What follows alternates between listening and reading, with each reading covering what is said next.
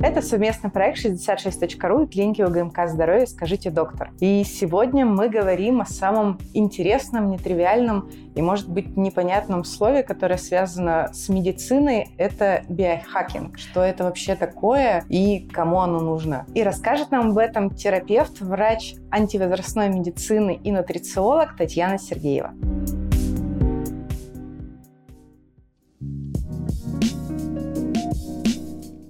Что вообще представляет из себя биохакинг? В чем разница с антивозрастной медициной? Потому что мне кажется, что эти понятия настолько уже переплелись, перепутались между собой, что мало кто что понимает, и какой-то сумбур и сумятица. Давайте разберемся, вот что есть что, и зачем это вообще все нам нужно. Я думаю, что такие понятия смешались между собой, потому что их основной целью является увеличение ресурсов организма. Только в случае с антивозрастной медициной мы говорим о продлении, об активном долголетии, о продлении жизни, о том, чтобы предотвратить заболевания, которые у человека возникают возникают с возрастом. Когда же мы говорим о биохакинге, то мы чаще всего подразумеваем молодых людей, которые хотят увеличить свой ресурс здоровья. Как правило, люди, говорящие о биохакинге, не говорят о том, а как бы мне предотвратить сахарный диабет. В первую очередь они озабочены тем, чтобы увеличить свою работоспособность, чтобы тратить меньше времени на отдых и быстро восстанавливаться. Поэтому, когда мы говорим о привычном таком понимании биохакинг, этому можно сказать практически практически равно продвинутый ЗОЖ, я его называю, здоровый образ жизни. Mm-hmm. То есть делай все, что уже давно известно, спи хорошо, кушай хорошо, вовремя контролируй, управляй своим стрессом, и ты будешь в ресурсе. Если же мы говорим о научном понимании биохакинга, то это подразумевает изменение своих генов. И это гораздо сложнее, чем попить пару таблеточек, выспаться вовремя и пробежать марафон. В чем тогда разница? Вы говорите сами, что биохакинг в текущем понимании, если мы не говорим про изменение генов, внедрение себе чипов, расчленение каких-нибудь клеток и вот этого всего, отличается от ЗОЖа? Дело в том, что ЗОЖ в первую очередь направлен на сохранение здоровья. То есть это просто, чтобы продолжать жить качественно и при этом не нужно задаваться целью, как увеличить свою работоспособность. Mm-hmm. Мы, как биологический вид, к сожалению, стареем со временем. У нас изменяются процессы, изменяются гормональные системы и их функционирование, стареет кожа и так далее. Да? То есть это все известно mm-hmm. и понятно. Биохакер же, он наоборот старается увеличить ресурсы своего организма в моменте. То есть он хочет, чтобы у него, например, работал организм, не испытывая повреждающий стресс, а только тренирующий стресс при этом он может использовать. Это такой вид стресса, когда человек приобретает устойчивость. Приведу такой простой да. пример, например, закаливание. То есть все мы его в детстве когда-то делали, опускаются ножки в холодную воду, потом в теплую, потом снова в холодную, потом в теплую. Для чего это делалось? Для того, чтобы когда организм встретится с холодной погодой, там, либо с переохлаждением, он не думал, что это вау, это что-то ужасное, я теперь знаю, что с этим делать. Вот биохакеры, по сути, они тоже в своих таких методиках, они подготавливают организм к каким-то неблагоприятным условиям уже заранее. Плюс они могут попытаться повысить витаминный статус своего организма не до оптимальных значений, а таких сверхзначений угу. для того, чтобы при повышенной потребности эти витамины не истощались в организме. Угу. Ну и запасик такой да, был, да, если да. что, его расходовать. То есть они могли это сделать. И есть вещества, которые не относятся к витаминам, к витаминоподобным веществам, к микроэлементам. Это, как правило, какие-то природные соединения, либо вот у биохакеров сейчас популярны и синтетические какие-то вещества, которые могут увеличивать мышечную силу, скорость мышления, да, то есть это не относится напрямую к здоровому образу жизни, это именно увеличивает работоспособность и ресурсы организма. То есть биохакинг это такой тренд для трудоголиков? Возможно, возможно, да, возможно просто для людей, которые понимают, что им недостаточно просто хорошо жить и просто хорошо себя чувствовать. Мне кажется, в основном это люди-исследователи, ищущие новые способы увеличения своей жизни. Не столь даже это связано со здоровьем, сколько, наверное, именно с исследовательской такой целью и интересом. С какими запросами чаще всего приходят? Что говорят и чего хотят получить по итогу? Конечно же, ко мне не приходят и не говорят, я хочу быть биохакером, потому что все-таки нет такой специальности врачебной еще, которая бы говорила о том, что да, мы сейчас сделаем из вас космонавта за пару дней. Прежде всего, человек приходит разрешить свою проблему, и чаще всего это недосып, быстрая усталость, большая утомляемость, истощение, например, там в конце года, в какого-то в конце рабочего периода. Это же у нас у всех. Ну, на самом деле нет, не у всех, да. И это такое заблуждение, когда люди мне приходят и говорят, да что, я знаю, что у всех все устают, у всех бурлит в животе, голова побаливает по вечерам. Нет, не у всех отнюдь. И на самом деле эти маленькие звоночки, когда что-то в организме не так, они уже начинают сигнализировать о том, что организм требует чекапа, требует как раз такого подхода превентивного, уже что-то нужно сделать сейчас, не добиваясь, пока скаканет давление 200, пока поднимется уровень сахара, и это все превратится уже не в биохайкинг, а в антивозрастную медицину, по сути. Это опять какое-то смешение понятий сейчас происходит. Да. Ну, то есть, хорошо, пришел человек, что-то у него где-то побаливает, хочет быть поэнергичней, избавиться от головной боли периодической. Что ему выпишет врач? В первую очередь врач проведет осмотр и очень подробный опрос, потому что сам по себе человек, он может интерпретировать свои симптомы только по болевым ощущениям, по какому-то дисбалансу и только. Да? Врач же может понять о более тонких поломках, когда он проводит вот такой интенсивный, хороший опрос. То есть тут будет и вопросы о ваших родственниках, о том, чем они болели, потому что, безусловно, генетику списывать мы не можем со счетов, и это то, что дает нам 25% в структуре нашего mm-hmm. здоровья, пусть это будет не 50 и не 75, но с течением возраста все больше. Плюс на основании осмотра мы сможем индивидуализировать чекап, диагностические исследования для каждого человека. Кому-то нужно будет сдать гормональный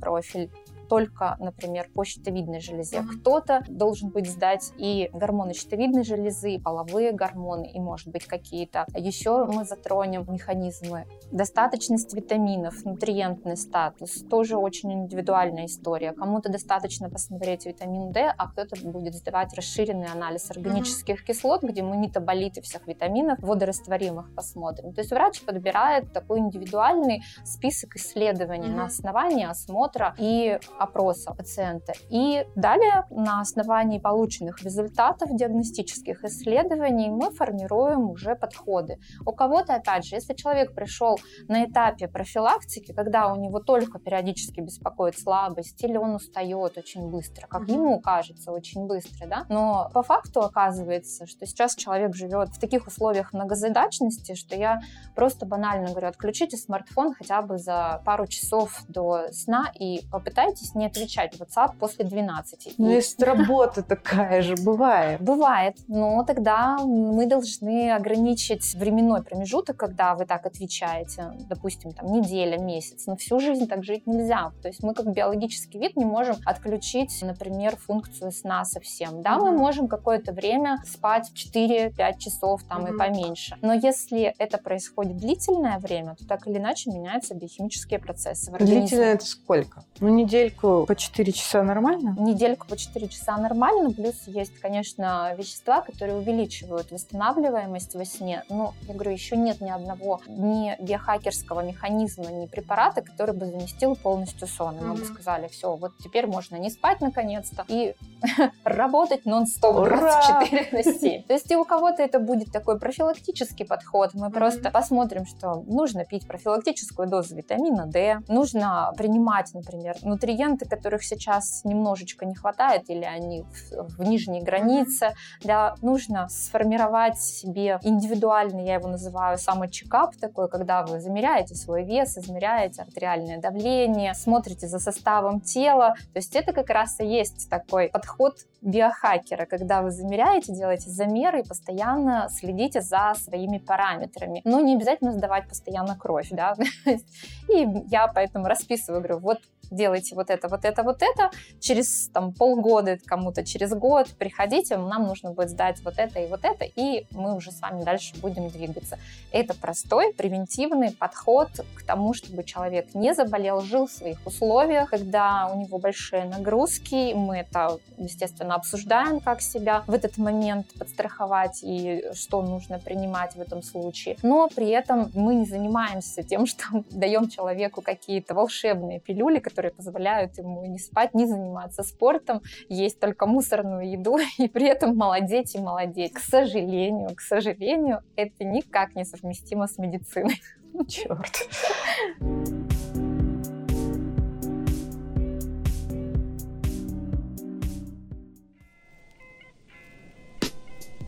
Вы говорите о том, что можно таблеточками, биодобавочками как-то спаси себя сам, чуть-чуть выровнять свою жизнь. Но, насколько я знаю, вот есть такое слово «бодомания». Uh-huh. Ну, то есть есть люди, там, я не знаю, в социальных запрещенных сетях, там мои многие девочки знакомые покупают эти вещества, как выписанные врачами, так и просто серии мы купили, потому что вроде как все пьют и посоветовали. На самом деле вот эти вот БАДы, какие-то таблеточки полезные, которые обещают обещают сделать тебя чуть здоровее, но вроде бы не до конца. Как я понимаю, медицинских сертификатов у них нет. Они на самом деле нужны или не нужны? И что они дают организму? Ну, потому что в БАДы такая тема, что одни говорят, вы пьете фуфло, другие говорят, нет, там по чуть-чуть да поможет. Угу. Смотрите, тут надо, конечно, очень сильно разграничить э, понятия. БАД, БАДу рознь, я бы сказала, угу. да. То есть, во-первых, э, есть э, на самом деле системы в нашей стране, которые проверяют любую биологическую активную добавку. Как минимум, она должна быть безопасна. Те продукты, которые продаются в аптеках, они проверены, сертифицированы именно на безопасность. Именно поэтому мы не можем использовать,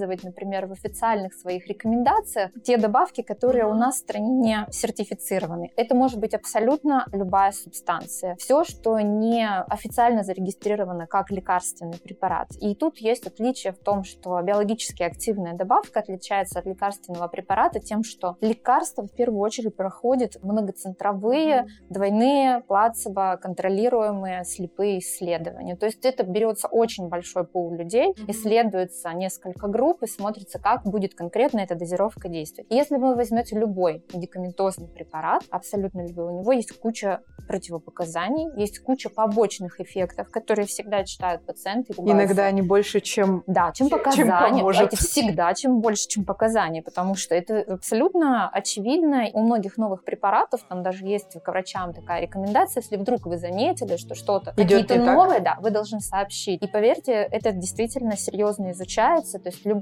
препарат, он имеет вот эту частоту побочных mm-hmm. эффектов каких-то, но далеко не всегда, это на самом деле очень редкие какие-то события, когда mm-hmm. возникают. И врач, назначая спектр препаратов и спектр там, витаминов, добавок и всего прочего, он оценивает, как это все вместе может между собой mm-hmm. взаимодействовать. Да? Биологически активная добавка — это, как правило, растительный препарат, то есть очень редко это химически синтезированное какое-то вещество. То есть это может быть аминокислота, составная белка. Это может быть жирная кислота, там, омега-3, которую сейчас э, не пьет только ленивый, наверное, да. Это тоже часть жиров, которые поступают у нас в организм. То есть они так и называются биологически активная добавка к пище. Mm-hmm. То есть это элемент питания просто, да. Если мы говорим про какие-нибудь добавки типа куркумина, которые мы в привычной жизни, ну, как будто бы не принимаем, но куркума это часть специй, которая используется активно в индийской кухне, например. Наверняка многие из вас ее пробовали, да, и знают. Поэтому говорить о том, что просто БАД это плохо, это не совсем верно. Как и говорить, что БАД это абсолютная панацея, тоже плохо. То есть главное оценить содержание этого БАД. Как пить и что пить, да. Витамин D сам, самый, наверное, такой любимый, любимый, да, витамин, который, а на самом деле у меня есть пациенты из э, Латинской Америки, из Испании, из Калифорнии есть у меня тоже, из Арабских Эмиратов есть пациенты. У них проблемы. У всех дефицит. Я всегда говорю, это нормально на самом деле. Витамин D вырабатывается в организме тогда, когда он, я думаю, все знают уже, да, что витамин D вырабатывается в организме, он способен организм к этому тогда, когда поступают напрямую солнечные солнечные лучи без различных преград. То есть, mm-hmm. если вы просто вышли в солнечный день, но вы в одежде, нанесли на себя солнцезащитные mm-hmm. фильтры, на вас шляпа с широкими полями, и у вас один миллиметр пальца только открыт для солнца, к сожалению, это не будет способом получения витамина D. Вот, поэтому витамин D приходится принимать всем. Вопрос дозировки, форме и так далее. Есть зарегистрированные препараты, которые прошли вот все mm-hmm. эти стадии отбора, прошли а, имеющие имеющие побочные эффекты, имеющие ограничения к применению, они назначаются врачами, и у них есть рецептурные бланки, да, специально используются. И есть биологически активные добавки, которые могут иметь меньшую дозировку, например, в одной капле, в одной капсуле, но при этом они могут набираться, например, там, если это капельный препарат, то его можно накапать там, по 500 международных единиц 20 раз, да, и у вас будет дозировка такая же, как в рецептурном большом препарате. Какие хитрости. Да, ну вам же никто не запретил правильно это сделать, но это не говорит о том, что это будет безопасно и абсолютно адекватно. Поэтому есть вот это разграничение. У нас в России, например, нет нерецептурных препаратов с дозировкой витамина D 10 тысяч международных единиц, хотя очевидно и понятно, что есть категория людей, которым необходимо принимать именно эту дозировку. И есть биологически активные добавки, которые содержат в себе тысячу, две тысячи международных единиц, и мы можем их точно так же использовать в назначениях в этой дозировке, то есть повысить просто там по 3-5 капсул принимать. Могу ли я сама в этом случае пойти закупиться витамином С, Д и просто пить это, ну, вот как душа пожелает, или там как в инструкции написано, и станет ли мне от этого хорошо? Не факт.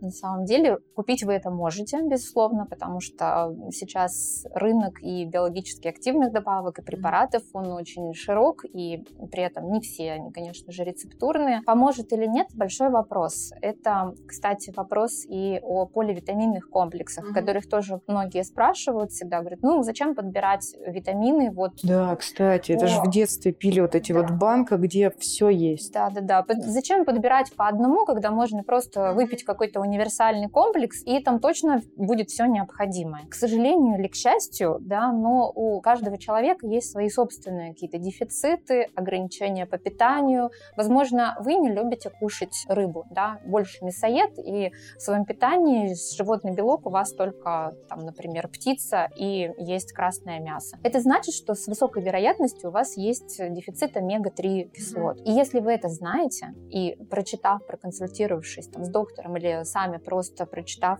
вы можете принимать профилактическую дозу омега-3. Но всегда нужно понимать, что вот эта профилактическая доза, она не уберет реальные дефициты. То есть если мы говорим об омеге-3, то там, например, 500 миллиграмм, они не закроют ваш дефицит, если у вас дефицит гораздо больше. И профилактические дозы, они направлены направлены прежде всего на то, чтобы дойти до такого оптимального уровня у популяции. Да? Или по железу. Да? Есть много сейчас вегетарианцев, которые в силу разных причин пришли к этому типу питания. Очевидно, у них, особенно у женщин, не хватает железа, и тогда им приходится восполнять. Вопрос в том, как восполнять это железо, что там нужно делать для этого и так далее. Ну, они могут уже использовать эти нутрицептики самостоятельно. Но насколько адекватна будет дозировка в этом случае, это большой вопрос, потому что усвоение витаминов происходит в организме по-разному из продуктов и из БАДов. Когда мы общаемся о именно нутрицептическом вот таком восполнении, то есть витамины, микроэлементы,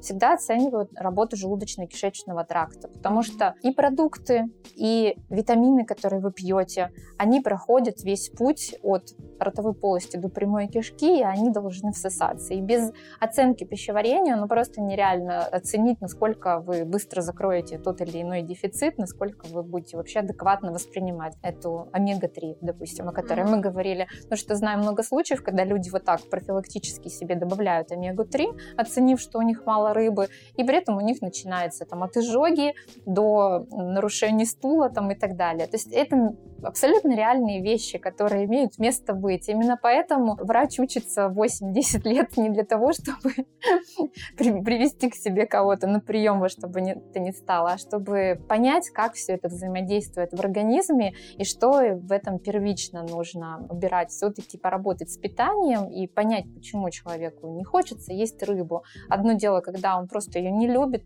и по каким-то причинам не хочет. Другой вопрос, он ее не умеет готовить. Иногда мы обсуждаем рецепты просто на приеме. И такое, да, и такое бывает. То есть на самом деле, ведь моя задача закрыть этот запрос у человека. То есть кто-то приходит и, и говорит, я не могу спать. И я могу просто как недумающий доктор сказать, ну, давайте я вам выпишу что-то снотворное, и вы идете. А потом мы, когда разговариваем вы там в частном приеме, оказывается, что проблемы на работе, человек там не может расслабиться вечером. Mm-hmm. То есть совсем в другом причина-то оказывается. То есть тут не снотворный препарат. Успокоить. Конечно, конечно. Тут нужно поработать с другим, с тем, что у человека стресс, научить управлять этим стрессом, может быть, направить к психологу, к психотерапевту, помочь с нутритивной поддержкой надпочечников, которые будут хорошо с этим стрессом бороться, помочь ему управлять. И все, и, и задача будет решена без медикаментозного химического препарата, который будет э, все-таки не разрешать причину, а просто купировать симптом.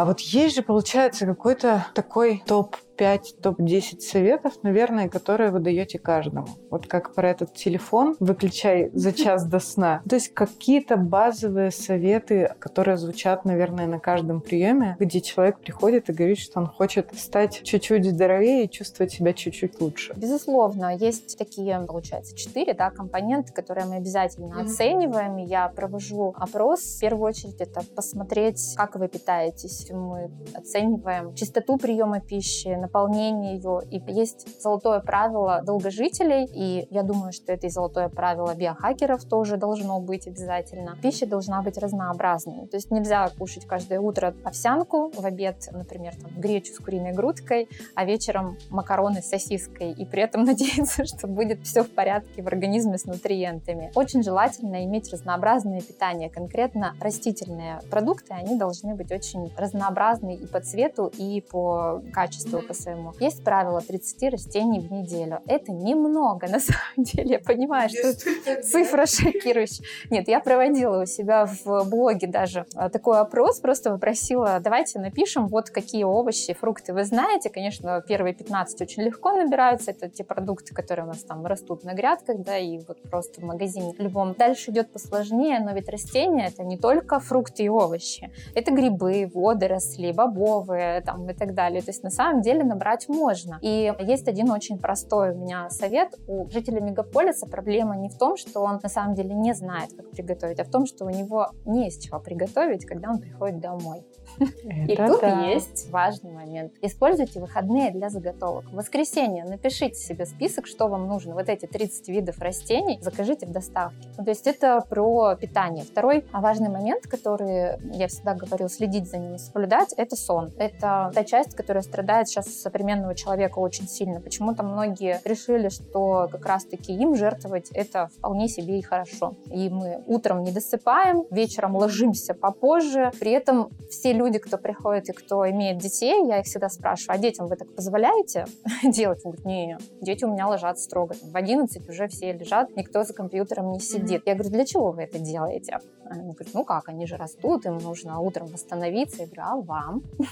И вот тут как раз приходит такой совет. Обязательно следите за своим сном. Есть сейчас и гаджеты, которые могут использоваться для оценки сна, если вдруг вы решили, что вам достаточно 6-5 часов для сна. Я всегда говорю, давайте оценим эффективность вашего сна. Есть гаджеты, которые могут оценить стадии сна, эффективность, и это вполне себе доступно все, имеет небольшую цену, и при этом, например, у фирмы Honor есть браслет, который имеет оценку сна medical grade, то есть сравнивали с медицинскими показателями оценки сна, и, в принципе, они практически идентичны оказались. Поэтому мы можем опираться, конечно же, не в лечение, а именно вот собственной оценки сна на эти показатели. Если гаджет вам регулярно говорит, что вы не досыпаете, у вас нет э, всех фаз сна и эффективность невысокая вашего сна, то тут, конечно, нужно поработать и с его длительностью, и с его эффективностью тоже. То есть это тот совет, который вот в топ-2, в топ-3 буквально входит. Вот а все вот эти разговоры о том, что спать надо по 8 часов, например, они реальны или нет? Ну, потому что нет, есть же тоже... те, кто высыпается за 5, да, а есть это те, тоже, кому вот, 8 мало. Конечно, это тоже среднестатистический такой, знаете, всем нужно спать с 10 и, там, и до 6.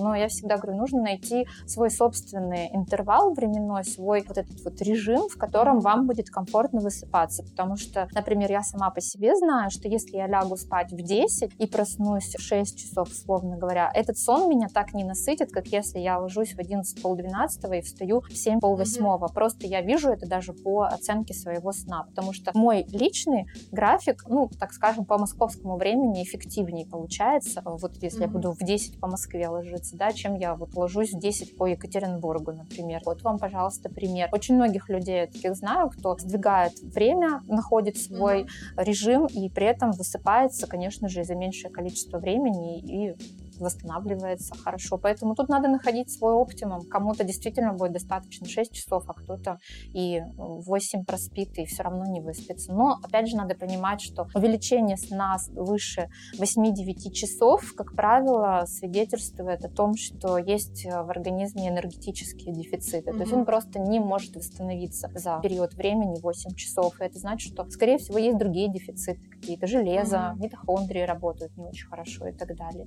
Интересно интересно. Да. Третий совет? Да, третий совет – это, безусловно, физическая нагрузка. Тоже болезненная тема, потому что многие к ней относятся как э, к чему-то такому мучительному, обязательно неприятному и так далее. Я всегда начинаю с того, что, безусловно, физическая нагрузка, мы как вид созданы для того, чтобы двигаться. У нас есть суставы, у нас есть мышцы. Мы не приспособлены для того, чтобы сидеть в форме вот стула и быть формой стула. Да? Мы должны двигаться. А мы к этому стремимся. Да, стараемся на самом деле. Но между тем наш организм гораздо лучше функционирует, когда мы двигаемся. Для того, чтобы иметь хотя бы вот минимально необходимое, не нужно ходить в какой-то фитнес-центр, не нужно изнуряющих тренировок. Достаточно, чтобы было три вида физической активности в вашей жизни. Это аэробная активность, это когда работают мышцы. Ее можно делить в течение дня несколько раз. Да? То есть вы можете, например, после приемов пищи погулять 15-20 mm-hmm. минут. В это время работают мышцы, прокачиваются лимфатическая система, работает венозный отток и так далее. Не обязательно бежать. Просто вы можете даже ходить таким достаточно быстрым шагом. Это будет уже хорошая активность. Дальше должна быть силовая нагрузка для того, чтобы мышца поработала, именно сохранилась вот ее активность. Это может быть работа с собственным весом, подтягивание, планка, отжимание. Это можно сделать утром дома, например, пока вы собираетесь на работу, там у вас есть 5-10 минут этим позаниматься, да, это есть некоторые асаны из йоги, которые тоже способствуют вот этой mm-hmm. силовой нагрузке. И третий вид нагрузки — это растяжка, потому что, опять же, мы все много сидим, и очень многие люди жалуются на то, что у них болит спина, шея, головокружение появляются, кол в спине, кто-то говорит. То есть Поясничка. Это, да, да, то есть это как раз, э, когда у нас позвоночник под силой тяжести, притяжения складывается весь потихонечку, да, вот чтобы растянуть и эти мышцы помочь снять этот спазм как раз, растяжка нужна. Вы можете сделать ее вечером перед сном, mm-hmm. 10-15 минут, пожалуйста. Ну и утром есть приветствие солнцу в йоге такой комплекс, который тоже способствует растяжке и такому более активному началу дня подготовки мышц. Если вы будете делать это все каждый день, то у вас получится около часа активности, но это будет разбросано в течение mm-hmm. дня, и вы при этом будете чувствовать себя хорошо и эффективно. Вот я даже сидя на приеме по 5-6 часов, обязательно стараюсь между приемами выйти, походить, что-то поделать, потому что, ну, просто в сидячем положении по 5 часов я потом сама превращусь вот в этот вот вопросик и перестану эффективно эффективно работать. Поэтому, конечно, это все применимо и на себе. А четвертый, получается, какой? Вы говорили про четыре правила. А. Еда, физнагрузка, сон. Сон. И четвертый? Это управление стрессом. Потому что, безусловно, сейчас никто не может отрицать, что стресса не существует, как бы он ни старался от него дистанцироваться или ограничиваться. Стресс — это то, что двигает человека вперед на протяжении тысячелетий. Это то, что как раз и помогло достигнуть тех успехов, которые у нас есть сейчас. Потому что это выход из зоны комфорта, это то, что древнему человеку вдруг какому-то из них взбрело в голову, он сказал, а давайте догоним того мамонта и вот его там, значит, разделаем, потому что нам нужно больше мяса, там, например, да, кому-то в голову это пришло, остальные поддержали, они все побежали. Почему побежали? Потому что у них стал вырабатываться гормон адреналин, норадреналин, кортизол, и именно на вот этих гормонах, да, и там на дофамине еще, они догнали этого мамонта и, собственно, первый успех у них случился. Точно так же и сейчас есть стресс тренирующий, тот, который позволяет нам что-то достигнуть, помочь организму адаптироваться к условиям. И есть стресс разрушающий, тот, который не позволяет нам быстро восстановиться. Например, если вот мы говорили про сон, если человек длительное время не спит, то это постепенно приводит к тому, что нарастают и воспаления в организме, снижается иммунная система у организма страдает, и постепенно истощается работоспособность, снижается, то есть человек начинает чувствовать себя хуже, и постепенно это все как раз и выражается в стрессе для организма, потому что на самом деле стресс три вида есть. Есть физический стресс, это тогда, когда телу плохо, есть эмоциональный стресс, который чаще всего подразумевается, это когда кто-то там кричит или там вы из-за чего-то переживаете, да, есть ментальный стресс, когда человек сам себе в голове очень много всего вот придумывает, надумывает, то есть вроде бы и нет ничего, да, там ничего нигде не падает, не рушится, никто на него не кричит, нигде ничего не болит, но при этом сам человек додумается до того, что у него что-нибудь уже и заболит. Так вот, вот это вот управление стрессом, мне кажется, в нынешних условиях это архиважно, и это то, что позволит выживать всем дальнейшим поколениям. Потому что могу ошибаться сейчас, но, по-моему, к 2030 году депрессия и психические расстройства это будет основной диагноз у человека, у человечества, потому что у нас так быстро нарастает пул информационный, что мы просто не успеваем его переваривать, да, то есть часто очень привожу этот пример. Сейчас человек за один день современно узнает больше, чем крестьянин раньше в своей жизни во всей узнавал. Мы настолько этой информацией информацией задавлены, что не каждый, конечно, не каждая психика может адекватно с этим справляться. И вот тут нам приходит на помощь различные техники управления стрессом. То есть для кого-то это ограничение информации, да, очень хорошо подойдет. Для кого-то это хороший баланс нутритивный, достаточность витамина С, хороший баланс витаминов группы В, хороший сон, как я уже сказала, потому что это инструмент восстановления организма очень мощный. И, например, вот люди, которые с возрастом начинают начинают все меньше и меньше спать. Я думаю, вы таких знаете. Там, например, человек в 50 лет, он говорит, ой, я что-то стал вставать вот в 5 утра, а уже не могу спать. Да, то есть это тоже сигнал к тому, что организм начинает стареть, то есть у него истощаются вот эти вот стрессоустойчивости, выделения гормонов, которые выделяют мелатонин, да, днем он, наоборот, меняется на серотонин, этот гормон, то есть он заменяется через биохимические превращения такие, и происходит поддержание хорошего настроения, адекватной реакции на стресс, да, Поэтому сон-то, собственно, он и важен для того, чтобы на следующий день чувствовать себя хорошо и комфортно, нужно выспаться. А если вы не выспались, то вас и лающая собачка будет раздражать и, и все прочее. Для кого-то это будет работа с психологом, например, если превалирует вот этот ментальный стресс, который не подтверждается дефицитами, например, микроэлементов или там нет внешних факторов, на которые мы можем повлиять другими инструментами, там, ограничением WhatsApp, да, то есть WhatsApp в голове при этом у человека. Значит, нужно поработать с психологом, найти механизмы. Медитация сейчас очень активно используется. Доказанный медицинский способ управления, например, гипертонической болезнью, тахикардией, ну и также в психиатрии, в психотерапии используется. Поэтому, собственно, тут подбирается наиболее эффективное сочетание вот этих методов управления стрессом.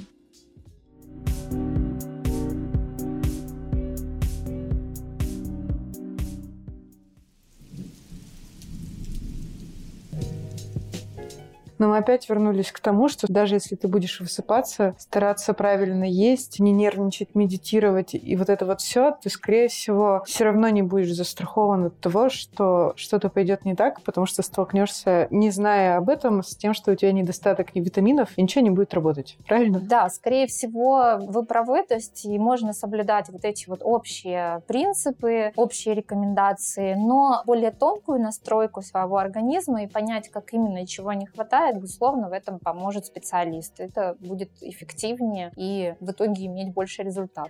Если человек соберется прийти и стать модным биохакером, ну или просто хотя бы сделать свою жизнь чуточку лучше, нужна ли какая-то подготовка, стоит ли весь этот пул анализов сдать заранее и прийти уже с готовыми списками, или все-таки лучше дождаться назначения врача, чтобы не потратить миллион миллионы денег, потому что чек, да. чекап всего это слишком дорого, мне кажется, для да, каждого. Да. И что в итоге человек, в принципе, получит заключение, куда ему идти, что делать, что пить и в каких объемах? Предварительно я всегда рекомендую заполнить анкету. У меня есть такая достаточно объемная анкета, которая просто даже за часовой прием невозможно опросить. Все, Где ее найти? Ее высылают наши администраторы, либо можно напрямую связаться со мной через mm-hmm. соцсети, и я ее направляю тоже сама. Ее лучше заполнить до консультации, до приема. На консультации я уже вижу, какие на моменты нужно mm-hmm. уточнить, и затем, конечно же, после осмотра мы можем выбрать вот тот индивидуальный список диагностики. Клинические. Кроме того, для тех, кто хочет уже заранее прийти, сдать какой-то спектр анализов, у меня тоже есть общий чекап. Это те показатели, которые рекомендуется сдавать всем с периодичностью 1-2 года. То есть даже если у вас нет никаких абсолютно жалоб, можно сдать эти показатели. Там общий, общий клинический анализ крови, витамин D, ТТГ там, и так далее. Этот список можно найти у меня, опять же, в соцсетях. Он есть. А, либо просто банальные взять те показатели, которые вот вам сейчас интересно о них узнать и их интерпретацию. Мне кажется, кровь просто и так, и так всегда да. отправят сдавать. Да, Никуда не конечно. Я и говорю, то есть можно же вот этот маленький какой-то списочек э, взять, там вот эти же витамин D, ТТГ, ферритин, там общий анализ крови, с ним прийти. Можно взять вот этот пошире мой, либо дождаться приема, потому что я не рекомендую сдавать очень узкие анализы, типа того же расширенного анализа органических кислот до консультации. Банально, может быть, сейчас нам его не нужно. Опять же, мы начнем пока работать с пищеварением, и пока и не надо этот анализ, мы его попозже посмотрим. И лучше не спешить. Это сохранит и деньги, и жидкости вашего организма, в конце концов, и просто вашу нервную систему от того, что вы уже потратились на такую огромную сумму, но при этом еще результата не получили. А да? надо контролировать стресс.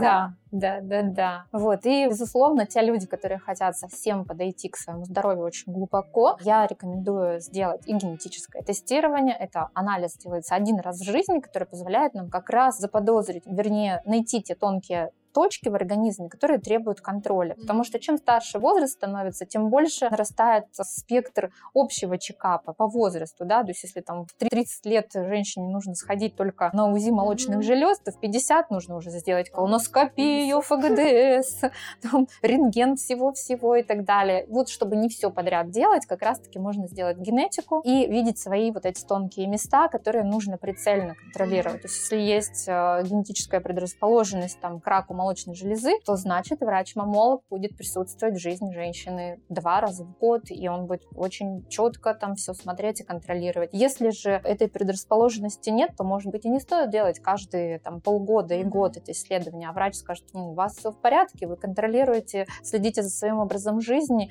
нет беспокойств, приходите через, там, например, полтора года. То есть поэтому я говорю, нельзя дать одного универсального рецепта, как часто, кому, сколько, чего нужно сдавать, и все это очень будет э, индивидуализировано. Mm-hmm. Именно к этому и движется современная медицина, чтобы мы не опирались на общие нормы, а были каждой индивидуальностью. Это была врач клиники УГМК здоровья Татьяна Сергеева и я, журналист 66.ru Марина Шлева. Оставайтесь с нашим проектом «Скажите, доктор» и будьте здоровы!